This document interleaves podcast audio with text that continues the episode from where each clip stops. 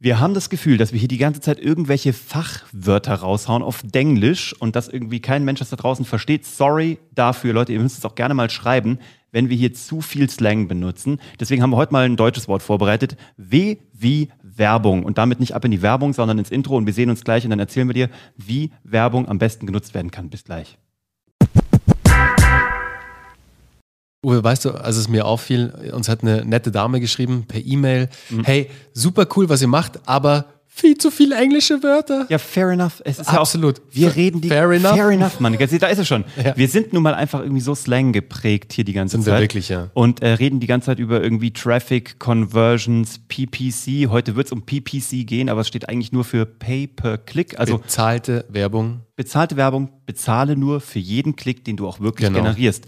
Und sorry, Leute, wir rennen hier und reiten manchmal tatsächlich irgendwie davon.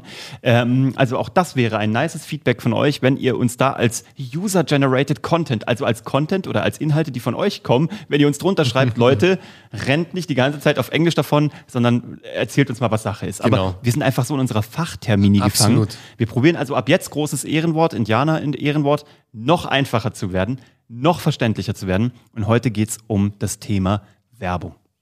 Genau. genau.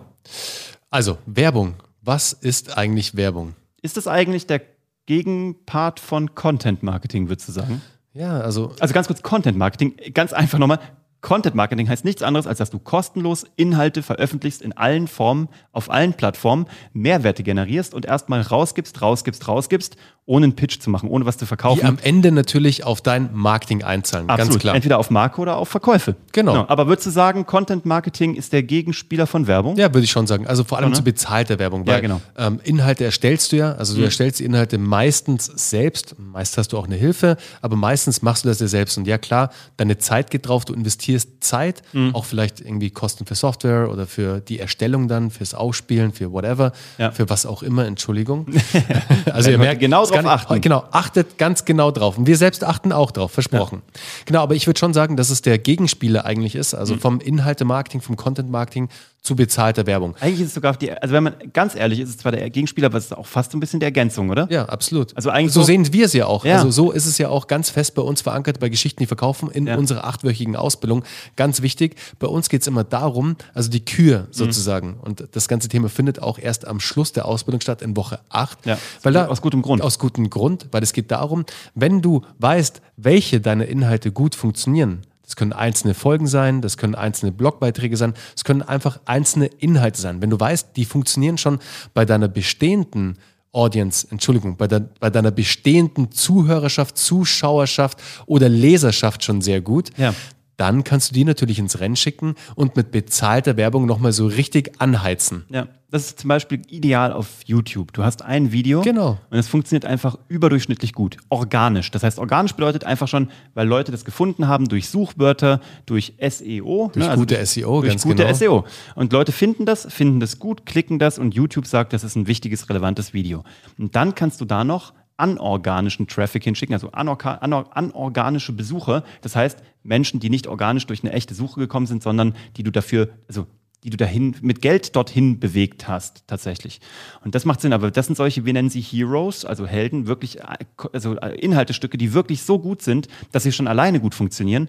Und da, und da geben wir dann auch Geld drauf. Also da genau. schmeißen wir dann auch ein Werbebudget hin, damit da noch mehr Menschen diesen guten Content kennenlernen. Und das ist so der Trick tatsächlich, um auch ähm, PPC, Pay-per-Click oder bezahlte Werbung, man nennt das auch Performance Marketing, mhm. wie man das noch effizienter macht, weil ähm, auch da entscheidet ja nur ein Algorithmus, ob das wichtig ist für Leute oder nicht. Aber wenn du vorher schon eine Vorselektion gemacht hast und dem, dem Algorithmus die Erstselektion einfacher gemacht hast, mhm.